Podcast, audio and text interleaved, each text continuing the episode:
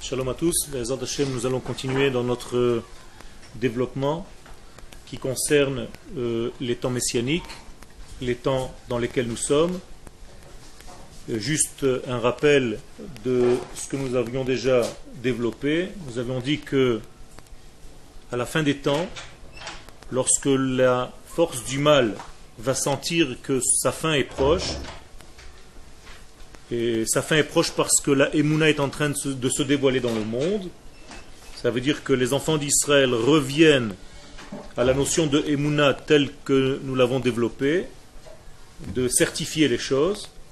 Eh bien, cette Emouna qui se développe, c'est elle qui va mettre euh, fin au développement de la négativité dans le monde. Et pour se défendre, puisqu'elle sent que sa fin est proche, elle va se battre en essayant d'étendre une nuée de mélancolie, une nuée de tristesse, de dépression sur l'ensemble de la dernière génération. Avec des mots simples, la maladie la plus euh, présente à la fin des temps sera l'angoisse. Et cette angoisse naît de cette négativité qui sent euh, le rapprochement de sa fin. Malheureusement, ça marche contre certaines personnes, et ces personnes, ce nuage les atteint, et ces personnes, peuvent perdre leur émouna je répète, perdre leur certitude. La Emouna, c'est une certitude, donc ils perdent la certitude de leur lien avec Akadosh Baruch et à la place se réveillent, bien entendu, ce qu'on a appelé des hésitations, des doutes, et ainsi de suite.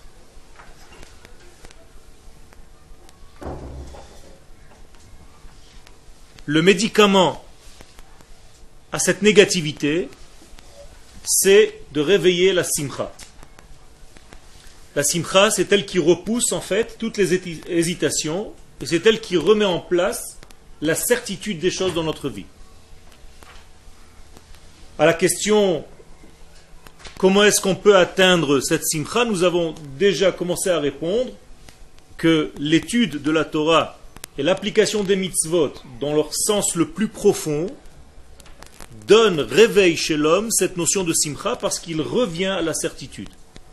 Quand je parle d'une Torah profonde, c'est la Torah d'Eretz Israël.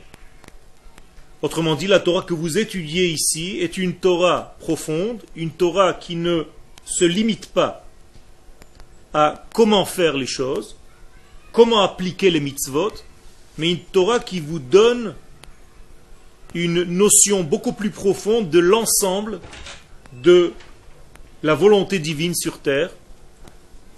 Bien entendu, cet ensemble ne peut se dévoiler que lorsqu'il s'agit d'un peuple tout entier. En l'occurrence, lorsque vous êtes venu en Eretz Israël, vous avez rejoint le peuple d'Israël. Vous ne vivez plus pour le détail, ni pour le détail spirituel, ni pour le détail matériel, comme c'est le cas en dehors de la terre d'Israël. Ici, vous vivez une vie d'ensemble, une vie de nation, une vie de peuple, et l'étude qui correspond à cette vie vous amène à une certaine certitude au niveau de votre vie de facto, qui ne peut pas être atteinte à l'extérieur de cette terre. Et c'est seulement cette étude qui vous ramène à la vie, qui vous ramène à la simcha, c'est pas par hasard que revenir en Eretz Israël s'appelle dans le langage de nos sages la résurrection des morts. Ça veut dire que toute cette angoisse va atteindre malheureusement les hommes qui n'ont pas encore compris ce message. Et ceux qui font le pas sont beaucoup moins euh, susceptibles d'être atteints par cette mélancolie, bien qu'elle puisse exister aussi au niveau individuel ici en Eretz Israël malgré tout, dans l'ensemble, il y a un retour vers la vie, un retour vers l'optimisme et vers l'avenir, parce qu'il y a un avenir. Ici, on va vers la vie, même s'il y a souffrance. À l'extérieur, il y a aussi souffrance, mais c'est une souffrance d'un agonisant. Ici, c'est une souffrance qui va donner la vie. Ça veut dire comme deux femmes qui sont allongées dans une chambre d'hôpital, l'une qui va malheureusement mourir et l'autre qui va donner la vie. Et les deux femmes poussent des cris, seulement ce ne sont pas les mêmes cris. L'une pousse des cris de souffrance parce qu'elle donne la vie, et l'autre pousse des cris de souffrance parce qu'elle est en train de s'éteindre. Vous comprenez bien la différence. Alors que les deux souffrent. Extérieurement, on ne peut pas peut-être voir la différence entre la souffrance de l'une et la souffrance de l'autre. Mais l'étude que nous sommes en train de développer nous montre bien qu'il y a une énorme différence. Euh, l'un des degrés va vers la vie et malheureusement l'autre vers l'inverse. Nous avons aussi développé le thème qui dit que les guerres de la fin des temps, c'est en réalité aussi une tentative de cette force négative de sortir de l'ordre pour mettre du désordre dans le monde. Pour ne pas que nous ayons du repos. Quelqu'un qui n'a pas le repos de l'âme, le repos de la connaissance, Yishuv ne peut pas étudier la Torah tranquillement parce qu'il a toujours des soucis. Ces guerres viennent pour provoquer ce mal-être en essayant d'amener la personne dans un manque d'ordre et dans un manque de paix intérieure pour l'empêcher d'avancer vers la certitude dont nous avons parlé.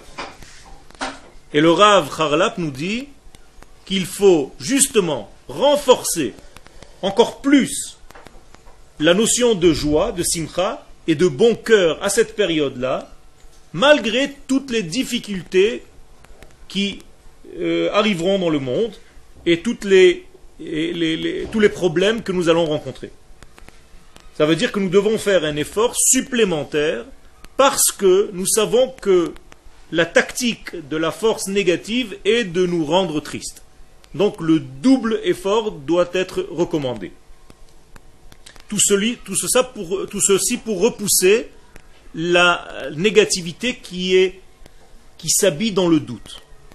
Rappelez-vous que le doute, c'est le refroidissement de l'homme, c'est celui qui l'empêche d'avancer dans la vie, c'est celui qui l'empêche de croire en ce qu'il fait, d'être certain de ses actes, d'avoir l'assurance qu'il est dans un chemin juste. Si quelqu'un n'a pas ce degré-là, il est très très mal en point.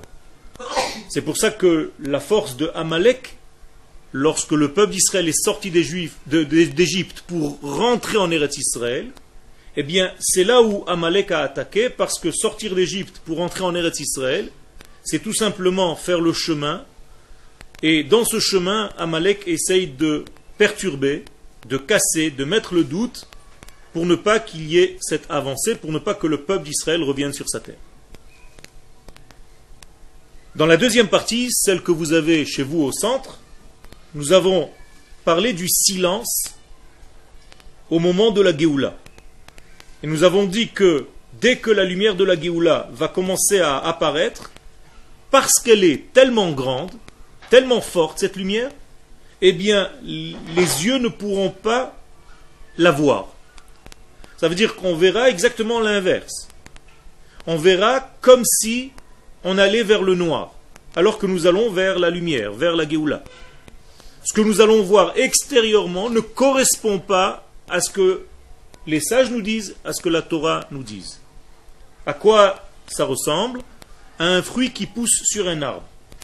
Avant que le fruit soit mûr, eh bien avant qu'il ne soit mûr, toute l'évolution de ce fruit, c'est une évolution qui est loin de ce fruit mûr et doux.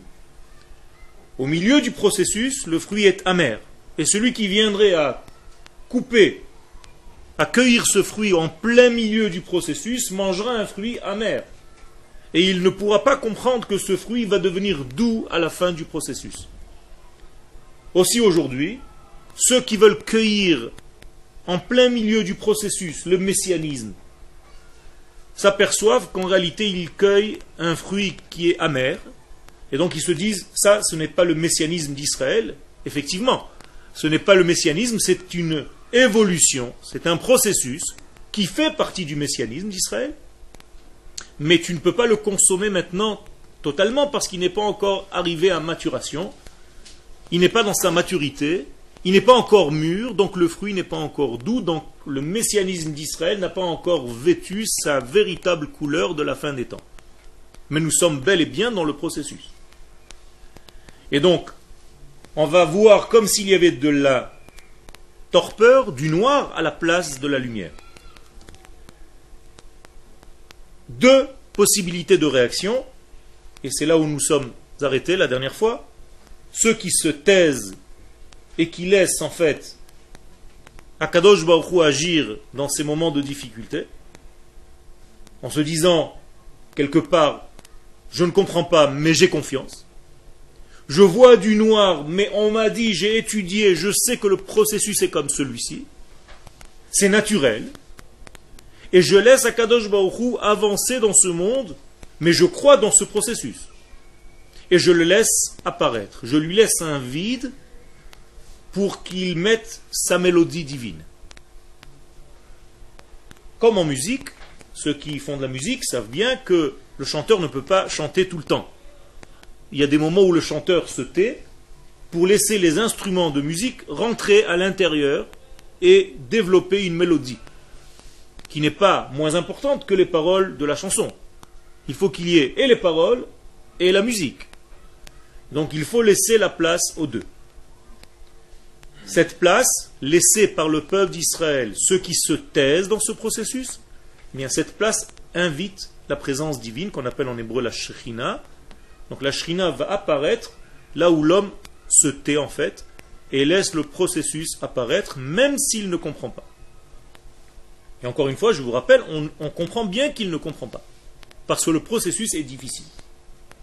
Mais là, vous êtes en train d'étudier pour prendre confiance dans le processus qui est difficile, de savoir que malgré tout, c'est le processus que nous avons attendu pendant 2000 ans. C'est celui-ci. Alors qu'il est difficile dans son apparence. Et ça, c'est la plus grande complication parce qu'il y a ici une contradiction. Comment est-ce possible qu'on aille vers la lumière et qu'il fasse aussi sombre? Ça, c'est le secret de tout ce processus messianique tant que tu n'as pas vu l'image dans son entité complète, tu peux te tromper et te fatiguer en plein milieu de la route, arrêter en plein milieu du processus, et alors ça voudra dire que le mal aura eu raison de toi. Ça veut dire qu'il t'aura gagné. Shalom parce que tu as baissé les bras. Alors les deux formes sont donc la passivité, le silence, ça c'est la tendance de Yaakov, comme lorsqu'il s'est passé avec ses enfants, Shimon et Lévi, il est écrit Yaakov ad Boam. Yaakov s'est tu jusqu'à leur arrivée. Ça veut dire, je ne comprends pas le processus, mais je laisse faire parce qu'il y a apparemment un processus divin que je ne comprends pas pour l'instant. Il y a une deuxième forme de réaction, c'est ceux qui sont comme Shimon et Lévi c'est-à-dire les fils eux-mêmes, qui ne laissent pas les choses se faire et qui vont venger leur sœur Dina, qui tue tous les enfants mâles de Shrem et de toute sa confrérie. Et de là-bas aussi, Dieu se grandit parce que le peuple d'Israël ne supporte pas qu'on fasse du mal à l'un d'entre eux. Donc vous avez ici deux réactions, l'une plus passive, Yaakov, l'autre beaucoup plus active et presque euh, remplie de rigueur, Shimon et Levi. Nous, continuons maintenant, au milieu. Gam hatfila, shel ha'et hahi, liyot dumia. La prière que nous allons rencontrer dans la période pré-messianique c'est-à-dire maintenant, c'est une prière qui est un petit peu dans le silence. Pourquoi elle est dans le silence? Parce que on va dire que en pourcentage, on comprend beaucoup moins que les choses qu'on comprend. Ça veut dire il y a 90% de choses qu'on ne comprend pas dans tout ce processus et peut-être 10% qu'on comprend un tout petit peu. Alors, quelle prière nous allons faire? Notre prière, elle est un petit peu avec un certain sens. Le Rav nous dit c'est une prière qui est dans le silence. C'est doumia, dom. Je me tais. Je ne comprends pas, mais j'avance avec le processus. Lecha doumia tehila Elohim betzion ou lecha yeshulam neder. Shomea tfila adecha kol basar yavou. Ça veut dire, Akadosh Baruch je sais que tu es en train de remplir la tâche que tu t'es toi-même fixée. J'ai confiance dans le processus messianique que tu es en train d'élaborer, même si moi, dans mon monde d'en bas, je ne comprends pas tout ce processus. Et je vois des choses apparemment qui sont inverses. J'aurais pu tout jeter en se disant c'est bidon. Non, je continue à prier. Je sais que c'est rempli de difficultés et je me tais en priant et en avançant.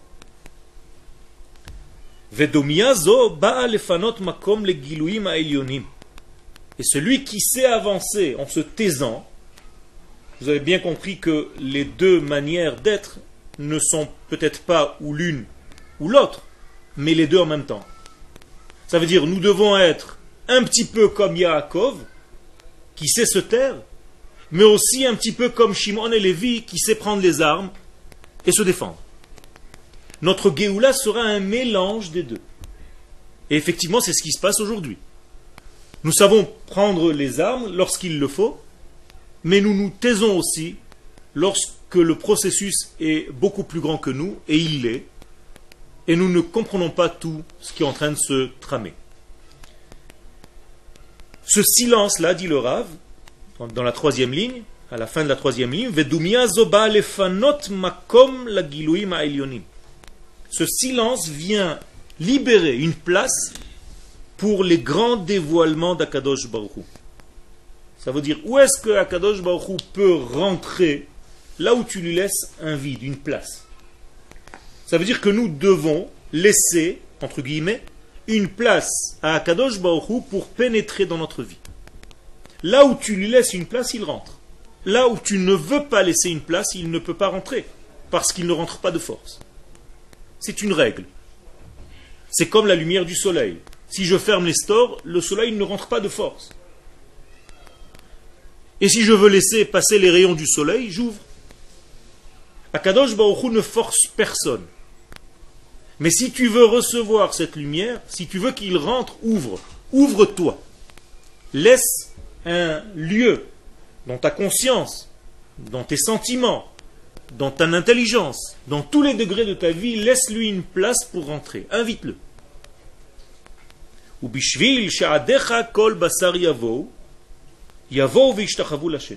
Pour que toute chair vienne se prosterner, reconnaisse à la fin du processus la grandeur d'Akadosh Baruch et tout ce qu'il a fait. Regardez bien le terme ici, kol basar. En hébreu, basar veut dire la viande. Pourquoi ce terme? Pourquoi Adecha kol basar yavo et pas kol benadam, kol ish? Pourquoi on ne parle pas d'êtres qui viennent reconnaître Dieu, mais toute chair, toute viande qui viendra reconnaître? Toute viande ne veut pas seulement dire tous les animaux, mais veut dire peut-être le côté animal de l'homme. Ça veut dire même notre chair, notre degré le plus bas, notre degré animal, va reconnaître la grandeur de Dieu. Et pas seulement notre côté intellectuel. Ça, c'est plus facile. Notre côté intellectuel, il comprend les choses, il voit les choses. Mais la présence divine va tellement nous remplir que nous allons être remplis non seulement au niveau de notre intellect, mais de notre chair. Tout entier, nous allons être des serviteurs de Dieu. Jusqu'à ce que tous mes os chante la louange de Dieu et ma chair elle-même, comme si elle avait une existence propre, allait reconnaître le divin. Ça, c'est déjà très fort. Quel?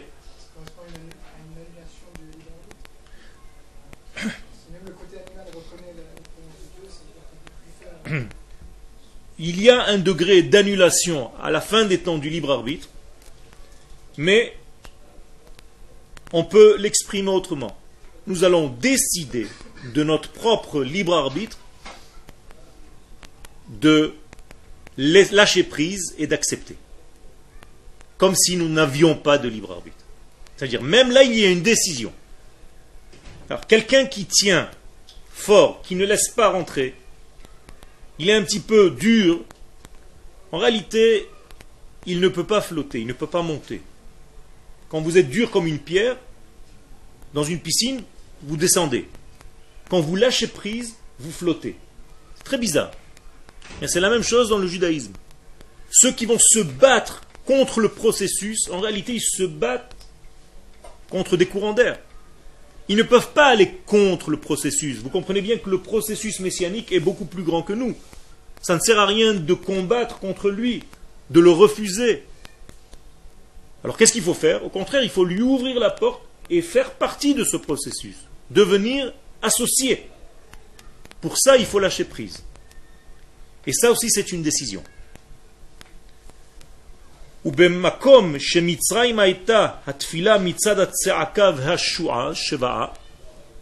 Et au lieu de la prière comme elle l'était en Égypte, c'est-à-dire d'écrit,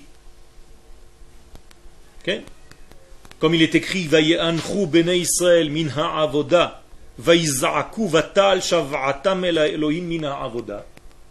On voit que les prières en Égypte ne sont pas des prières, ce sont des cris, comme si des animaux poussaient des cris.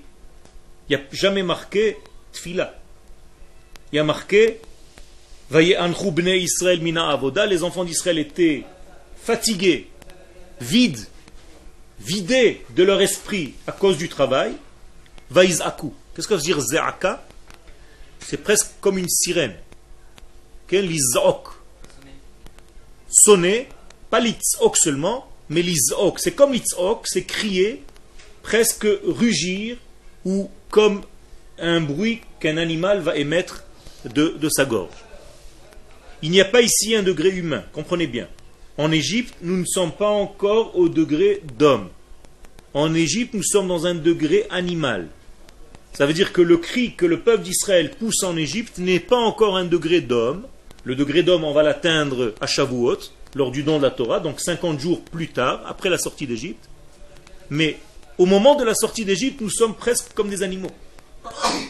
Et c'est pour ça que les sages comparent la sortie d'Égypte à un accouchement, mais pas de l'Égypte qui accouche Israël, ce qui est vrai, mais d'un animal qui accouche, qui, met bas un, degré de peuple d'Israël. C'est comme si nous étions sortis du ventre d'un animal. L'Égypte est un animal qui a formé le peuple d'Israël. C'est très compliqué à comprendre, parce que le peuple d'Israël est né dans le ventre de cet animal égyptien. Et donc, à son départ, il est comme un animal lui-même, et il grandit petit à petit pendant 50 jours, qui sont les jours du Homer. C'est pour ça qu'on compte aussi le Homer, pour nous faire pousser, pour grandir, pour arriver au degré d'homme le jour de Shavuot. Donc en Égypte, dit le Rav, Vaizaku. On crie, on pousse des cris. Mais, Fatal Shav'atam Elohim avoda. Les cris arrivent jusqu'à Kadosh Baruch mais regardez bien la précision, pas parce qu'ils ont crié, Minha Avoda, à cause du travail. Très bizarre. Ça veut dire, je ne suis pas en train de vous écouter, de vous entendre parce que vous êtes en train de me prier, mais je suis en train de vous entendre parce que c'est la souffrance du travail que je suis en train d'écouter, d'entendre. Autrement dit, vous êtes dans un degré qui n'est pas capable de prier. Donc vous poussez des cris par votre fatigue, et c'est ça que j'entends. Ça, c'est à la sortie d'Égypte. Est-ce que la Géoula que nous sommes en train de vivre maintenant elle est du même degré, du même genre que la sortie d'Égypte Non. Baruch Hashem. Nous avons évolué. Bageoula ha'atida, et le Rav donc continue, dans la dernière Geoula, dans la Geoula du futur, Tavo hatfila mitzad bechinat hadumiya. La prière viendra plutôt par le silence. J'explique. C'est un petit peu délicat ce que je vais dire,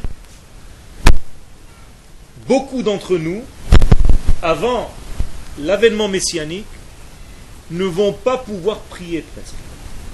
Vont être bloqués dans la tfila. Ils vont aller à la synagogue, ils vont mettre leur tfilin, mais ils auront du mal à rentrer dans ce qu'ils sont en train de dire. Il y aura une difficulté supplémentaire dans la prière. Est-ce que je parle à des poissons ou est-ce que vous reconnaissez ce que je suis en train de vous dire? Vous avez ce genre de difficulté? À prier, à rentrer dans la tfila véritablement? Je vais dire plus.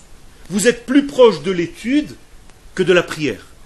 Ça veut dire, dans l'étude, vous avez un plaisir, mais quand vous êtes dans la prière, c'est lourd, comme si vous n'avez pas les mots, comme si vous n'êtes pas en train de vivre ce que vous êtes en train de dire. Je me trompe? Vous le vivez.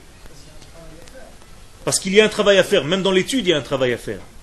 Mais là, la raison que le Rav est en train de nous dire, c'est parce que il y a un certain degré qui nous touche à l'intérieur, à tel point qu'on est dépassé un petit peu par les événements. Et, et notre réaction, c'est un grand silence. Donc on dit les choses parce qu'elles sont écrites dans le livre, mais à l'intérieur de notre âme, c'est comme s'il y avait un grand silence. Je vais dire plus. On prie en réalité toute la journée dans le silence. C'est pas au moment seulement des prières, même quand tu ne fais rien, quand tu marches dans le couloir, tu as tellement de tourmente à l'intérieur que tu pries en réalité sans t'entendre parce que tu ne sors pas les mots de la bouche. Ça vous parle ce que je veux dire? Ça veut dire qu'en réalité, votre prière est permanente, mais elle est tellement intérieure que vous-même, vous ne l'entendez pas. Et d'où elle vient cette prière? Elle vient de l'âme.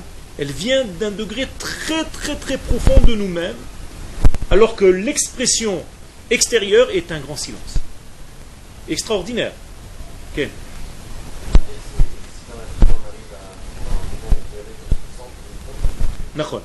Et il faut le chercher. Il faut chercher. Par exemple, nous disent les Chachamim, même si tu t'es réveillé, entre guillemets, vers la fin de ta Amida, prends ça en marche. Et concentre-toi à ce degré-là. Donc, ta voix mitzad Regardez ce que le dit, c'est très fin. La prière à la fin des temps va venir plutôt par le silence. Comme je viens un petit peu de l'exprimer. Israël On a déjà prié dans ce style-là. Quand? Quand nous étions à l'ouverture de la mer. Ça veut dire lorsqu'on est déjà sorti d'Égypte. Une semaine après la sortie d'Égypte, on a traversé la mer Rouge. On est d'accord? Au moment de la traversée, les enfants d'Israël priaient, mais en silence. Il y avait un certain silence qui disait plus que les mots de la prière. Vous connaissez ces silences qui parlent plus que la parole?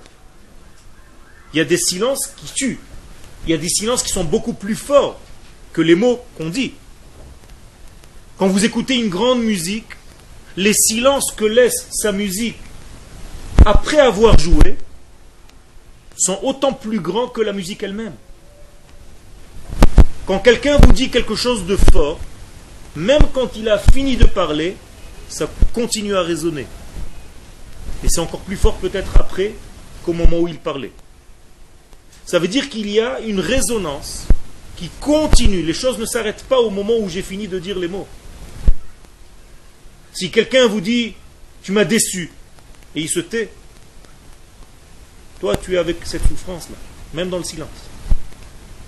Eh bien la prière qui a été faite, qui a été réalisée au moment de l'ouverture de la mer, qui est en réalité l'ouverture de toutes les possibilités, parce que traverser la mer, c'est traverser en réalité ce qui est impossible à traverser, ce qui nous paraît bloqué, ce qui nous paraît terminé, ce qui nous paraît définitivement fermé.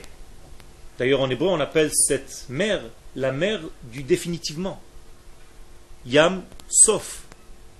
C'est comme Yam Souf, c'est la même chose. La mer qui te dit, il n'y a plus rien à faire, tu es foutu. C'est Sof. C'est fini.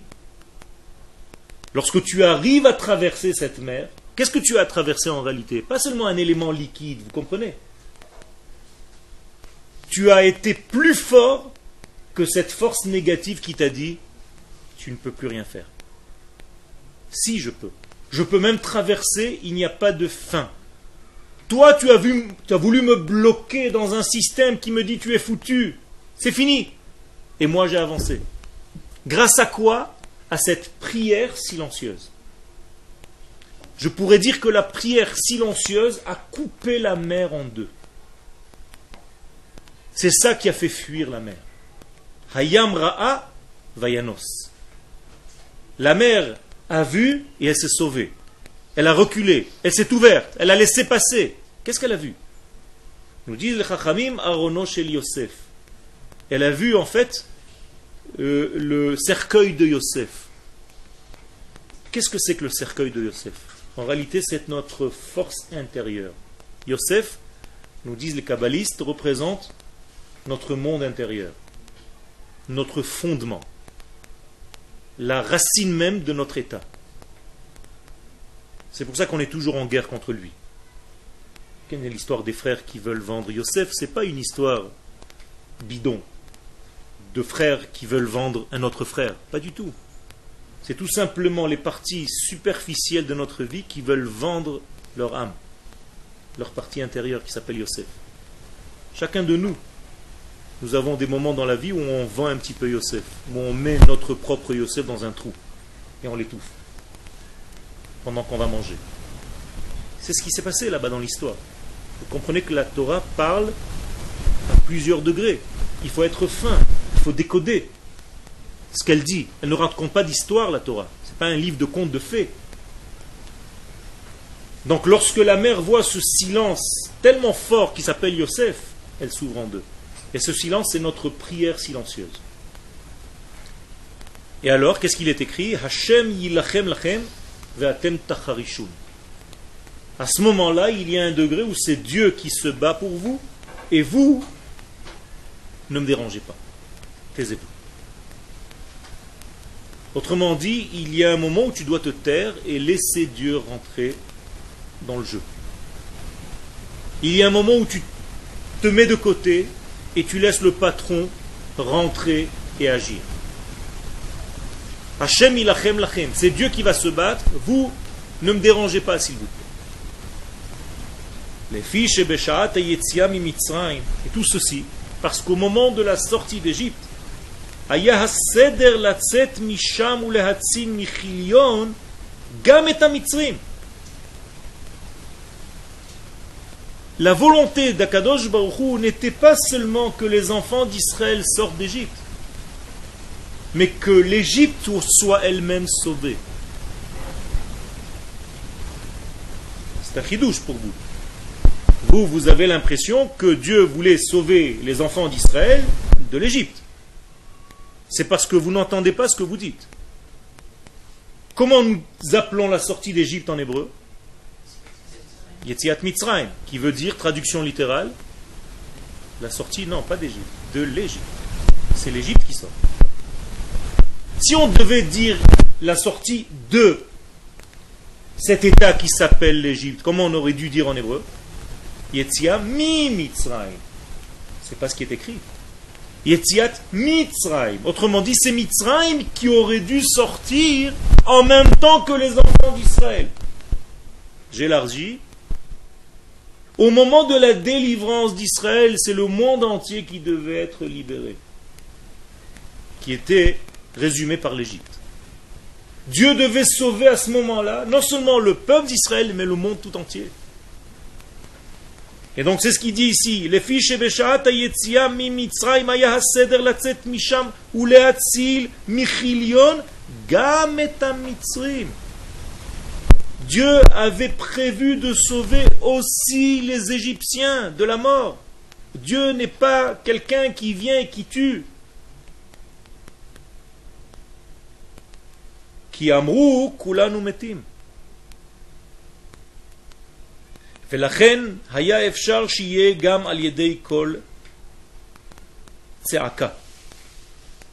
Et donc, en Égypte, la prière est venue par un mouvement de l'homme.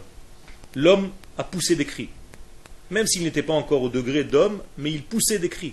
Il était actif, on va dire. Sa prière était comme un cri qui est poussé. Un pleur. le son du chauffard, qui est un cri, qui ressemble à un cri d'animal. Ça, c'était au moment de la sortie d'Égypte. Aval Bekriat Yamsouf. Mais au moment de la traversée de la mer,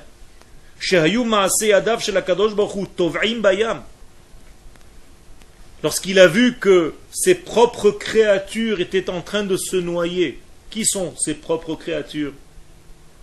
Les Égyptiens. Ce sont des créatures de Dieu. Lorsque Dieu voit les Égyptiens se noyer, vous croyez qu'il est en train de faire Je vous ai eu Comme un sadique qui est en train de tuer une partie de sa propre création On ne peut pas dire d'Akadosh Baruch un, cynisme aussi grand. Ça n'est pas possible. Alors, c'est qu'est-ce qui s'est passé là-bas? On a dit aux enfants d'Israël, taisez-vous. Pourquoi taisez-vous? Parce que si vous priez maintenant par une voix, je vais voir qu'il y a quelque chose qui n'est pas véritablement honnête. Arrêtez de prier. Taisez-vous maintenant.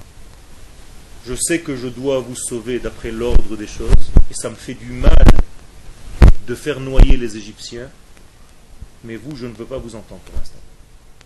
Comprenez? C'est comme deux personnes qui se battent. Le papa vient punir l'un d'entre eux, et lorsque l'autre vient pour rajouter quelque chose, le père lui dit Toi, tu te tais. C'est exactement la même chose. Ça veut dire Je ne suis pas très content de ce qui est en train de se passer maintenant, j'ai du mal même à noyer ces Égyptiens. Donc, s'il vous plaît, taisez-vous pour l'instant. Parce que les anges sont venus chez Akadosh Baruch lui dire Pourquoi tu nous sauves les enfants d'Israël et les Égyptiens, tu les tues? Les deux font de la Avodazara. Crois qui c'était le peuple d'Israël en Égypte Il vient de sortir. Il n'y a rien encore. Il était comme l'autre. Il servait des cultes étrangers. Alors pourquoi tu sauves cela et tu noies cela? Donc Akadosh Baruch prend en compte cette requête des anges. C'est pas n'importe quoi. C'est vrai. Alors, je ne vais pas vous donner la réponse pour pourquoi malgré tout Akadosh Baruch sauve Israël et tue les Égyptiens? Parce que c'est tout un travail, tu as raison, qui est dans l'ensemble de tout ce qui va sortir de cela. Mais ce n'est pas notre sujet. Mais ce qui nous intéresse, c'est qu'il y avait un moment où il fallait se taire. Donc en Égypte, on a crié et Dieu nous a laissé crier. C'était notre forme de prière. Lors de l'ouverture de la mer, on devait se taire. Vous comprenez qu'à une semaine d'intervalle, il y a les deux expressions. L'une dans le cri, dans la voix, l'autre dans le silence. Maintenant, le parallèle avec la fin des temps. Le Rav revient à notre époque. Que ce jour-là, en question, va être chaud comme une fournaise. Les Tous ceux qui ont fait du mal vont brûler comme de la paille vont sécher par cette chaleur comme de la paille. Il ne s'agit pas d'une chaleur physique seulement. Il s'agit d'une lumière divine tellement forte qu'elle va paralyser tous ceux qui sont loin du divin.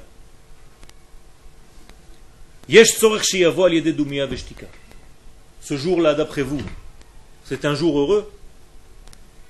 C'est un jour heureux pour Israël, pour ceux qui ont fait vécu dans le droit chemin.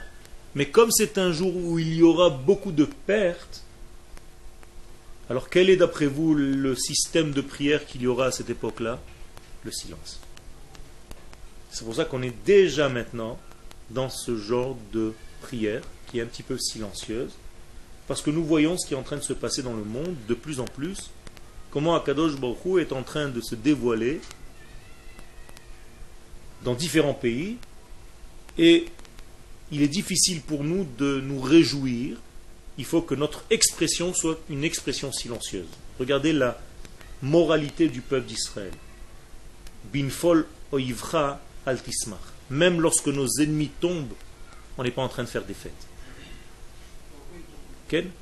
Beaucoup de formes qu'on ne voit pas encore complètement maintenant, mais qu'on voit malgré tout. depuis notre retour sur notre terre, nos ennemis ont reçu beaucoup de tannées.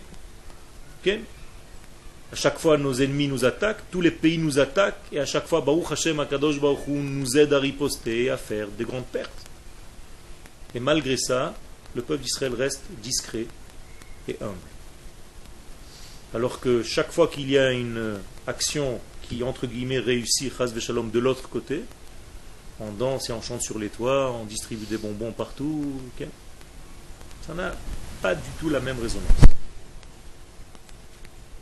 Donc vous voyez qu'il y a ici une certaine humilité qui se manifeste par le silence, même lorsqu'à la fin des temps, Akadosh Baruch est en train de sortir sa grande lumière qui va brûler de plus en plus les ennemis d'Israël.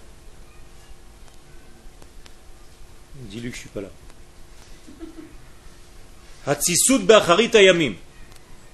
Qu'est-ce qui va se passer à la fin des temps? Qu'est-ce que c'est Tsisut? Toses. Qu'est-ce que c'est Toses Ça bouillonne. Il va y avoir un bouillonnement de la fin des temps. C'est dans le même ordre d'idées, dans la suite de ce que nous sommes en train d'étudier. Chaque fois, ça commence par la même expression, Be'ikveta de. Dans les talons du Mashiach. Vous savez pourquoi on appelle ça les talons du Mashiach?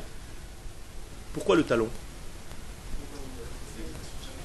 Parce que ça soutient la personne. Et alors? Et, alors, pourquoi c'est le talon maintenant? Pourquoi c'est pas la tête? Qu'est-ce qui se passe maintenant? Pourquoi on est au talon? Au talon du Mashiach. Qu'est-ce que c'est le talon? C'est le début du pied et alors? Un début. Ou alors La fin. Tu dis de la tête aux pieds, tu dis pas du pied à la tête, de la tête aux pieds. Ça veut dire que Bereshit, c'était où? C'était la tête. Bereshit, il y a le mot roche. Et à la fin des temps, on va arriver au talon. Qu'est-ce qui se passe dans cette partie du corps? De quoi est responsable le talon? Il soutient le corps. La stabilité, contact avec le sol. Stabilité, c'est pas le talon qui est responsable, c'est l'oreille de l'avancée de la marche d'abord, mais plus précisément, quelque chose que vous ne savez peut-être pas, c'est qu'à chaque fois que le cœur donne du sang, il fournit un effort. Ce sang va circuler dans tout le corps. il va descendre jusqu'au pied. Mais par quelle force le sang va remonter au cœur? Par le talon. Lorsque le talon touche le parterre, c'est comme si vous appuyez sur une pompe qui repousse le sang à remonter en réalité jusqu'en haut pour fatiguer moins le cœur. Donc il faut apprendre à marcher. Et chaque fois que vous marchez, en réalité, vous repoussez. Ce talon, lui, si maintenant je regarde le talon, comment est-il fait? Il a une peau qui est la plus épaisse et la plus brute la plus sauvage de tout le reste du corps, on est d'accord? C'est une peau qui est, même si tu rentres quelque chose, tu ne le ressens pas tout de suite. Pourquoi? Quelle est la référence à laquelle je veux faire maintenant par rapport à notre époque? C'est que nous sommes dans une période tellement épaisse, un petit peu grossière, qu'on n'arrive plus à comprendre les choses. Et c'est une partie qui nous aide à avancer, mais en même temps qui est très brute, très épaisse, où la peau est morte. Et en même temps, c'est la partie la plus où il y a le plus de pression, ça veut dire d'oppression. Ça veut dire on va être dans une époque comme si on nous serrait, comme si quelqu'un nous appuyait avec un talon. Et en plus de ça, c'est l'endroit du corps qui est le plus noir, parce qu'il est toujours sous le pied, donc on ne voit pas la lumière. Donc vous voyez combien de références il a ce degré-là des talons messianiques. C'est-à-dire c'est une, si je dois résumer, c'est une période compliquée, très complexe. Alors, Beikveta de Meshicha, Timale Haaretz Chadashot Shonot. Très bizarre. Regardez le Rav, c'est du roi HaKodesh. Les expressions, les mots sont. Tu vois un livre qui a été écrit avec une force divine ou un livre qui a été écrit avec une pensée humaine? Vous savez, quand vous étudiez des livres de grands, comme le Rambam, le Ramban, chaque mot qu'ils ont écrit, c'est du roi Hakodesh, c'est comme une prophétie. Donc il n'y a jamais un mot en plus. C'est pas des. Comment on dit en français On fait du. Comment on dit Du. Du brodage. On va broder du remplissage, on va rajouter des mots pour faire mieux. Non. Chaque mot, boule. Ça doit toucher, c'est pas ce mot et pas un autre, c'est celui-ci. Et nos sages, Baruch Hashem, nous ont laissé ces leçons, je vous ai dit, le Rav Harlap était choisi par le Rav pour être celui qui enseignait à la yeshiva de Merkazarav, à 300 mètres d'ici. il nous dit qu'à la fin des temps, il y aura un remplissage de la terre de Chadashot Shonot, d'informations différentes. C'est-à-dire, tous les instants, tu auras des informations de tous côtés, complètement contradictoires, différents, les uns contre les autres. Tu comprends même pas ce qui se passe. Ça veut dire que maintenant que nous sommes ici en train d'étudier une heure, il s'est passé des milliards de choses, d'informations qui sont en train d'être données sur Internet de partout. Et on ne sait même pas il y a plein d'informations. Qu'est-ce que c'est information En français, c'est information, c'est informer. Mais en hébreu, ce n'est pas le terme. Qu'est-ce que c'est chadashot Des nouvelles. Ça veut dire des nouvelles. Réellement, des nouvelles, des choses nouvelles qui arrivent. On te balance, on ne sait pas d'où ça sort, des choses nouvelles tu as des nouvelles de partout. חדשות שונות. וחפץ עמוק ייכנס בכל הלבבות לידע mehen ou. Et beaucoup d'hommes, la plupart des hommes vont être très attirés, très curieux de savoir, de s'intéresser à toutes ces informations. Qu'est-ce qui est en train de se passer? Ah, tu as raté une fois les informations, tu dis qu'est-ce qui s'est passé? J'ai raté les informations d'une heure. elu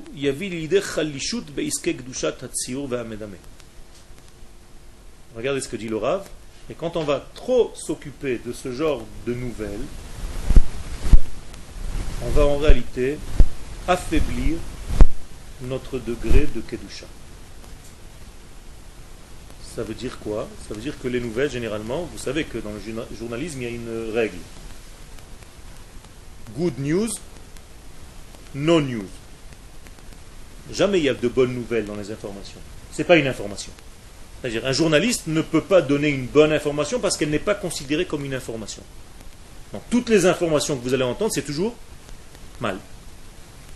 Quelqu'un qui est complètement dans l'information du jour, au bout de 10 informations, 10 heures d'affilée, avec les moitiés au milieu, parce qu'en hébreu, en Israël, nous avons aussi à moitié, Mivzak Radashot, comme si tu avais raté quelque chose, tu vas sortir de ça d'une journée pessimiste. Complètement dans une déprime totale avec tout ce que tu as entendu de ces informations. Ça veut dire que ça va t'affaiblir dans ton travail du divin. Qu'est-ce qu'il faut faire Suite au prochain numéro, pour savoir comment nous devons réagir à tout ça, mais nous ne devons pas nous affaiblir par l'affluence de toutes ces informations qui vont étouffer, qui vont affaiblir notre capacité à les Qu'est-ce que c'est les Dessiner, donc créer, donc avoir quelque chose de nouveau, fabriquer, façonner, créer, à être créatif. Vehamedame est notre système imaginatif va prendre un coup. Ça veut dire on n'aura plus d'imagination. Qui a d'imagination? Pour nous aujourd'hui Internet. J'ai plus besoin d'imagination. Dès que je veux imaginer quelque chose, je tape le mot et on me donne plein d'images sur cette chose-là. Ça veut dire que l'ordinateur va dire à ton cerveau laisse-moi faire. Toi, tu t'assois. Marchev en hébreu, c'est moach chev. Ça veut dire assieds-toi, mon cerveau, ne fais plus rien, fais plus aucun effort. D'ailleurs, même ta tête, elle bouge plus. As juste un petit doigt. Ou quelques petits émotions. Tu deviens paralysé. Dans 10 ans, 15 ans, les hommes vont être tous malades des cervicales. Il va falloir des masseurs. C'est un super métier d'avenir. Parce que tous les gens vont être paralysés de la tête, de la partie haute du, de, la tête. Les petits mouvements, donc gros, tu manges, en même temps que tu tapes, tu bois. Une société, malheureusement, qui est en train de tuer. Pourquoi? Tu es en train de perdre ton imaginaire et tu es en train de perdre ta capacité à la pratique. Faites attention à tout ça, gardez votre sens de l'étude, votre esprit ouvert, et sachez rester dans un monde où vous pouvez capter la lumière divine et savoir voir l'information à travers euh, euh, ce qui est en train de se passer dans ce monde, comment Akadosh Baruch amène sa Géoula. On continuera la prochaine fois, Bezat Hashem. La semaine prochaine, il n'y aura pas cours. Et Bezat Hashem, et la fois d'après.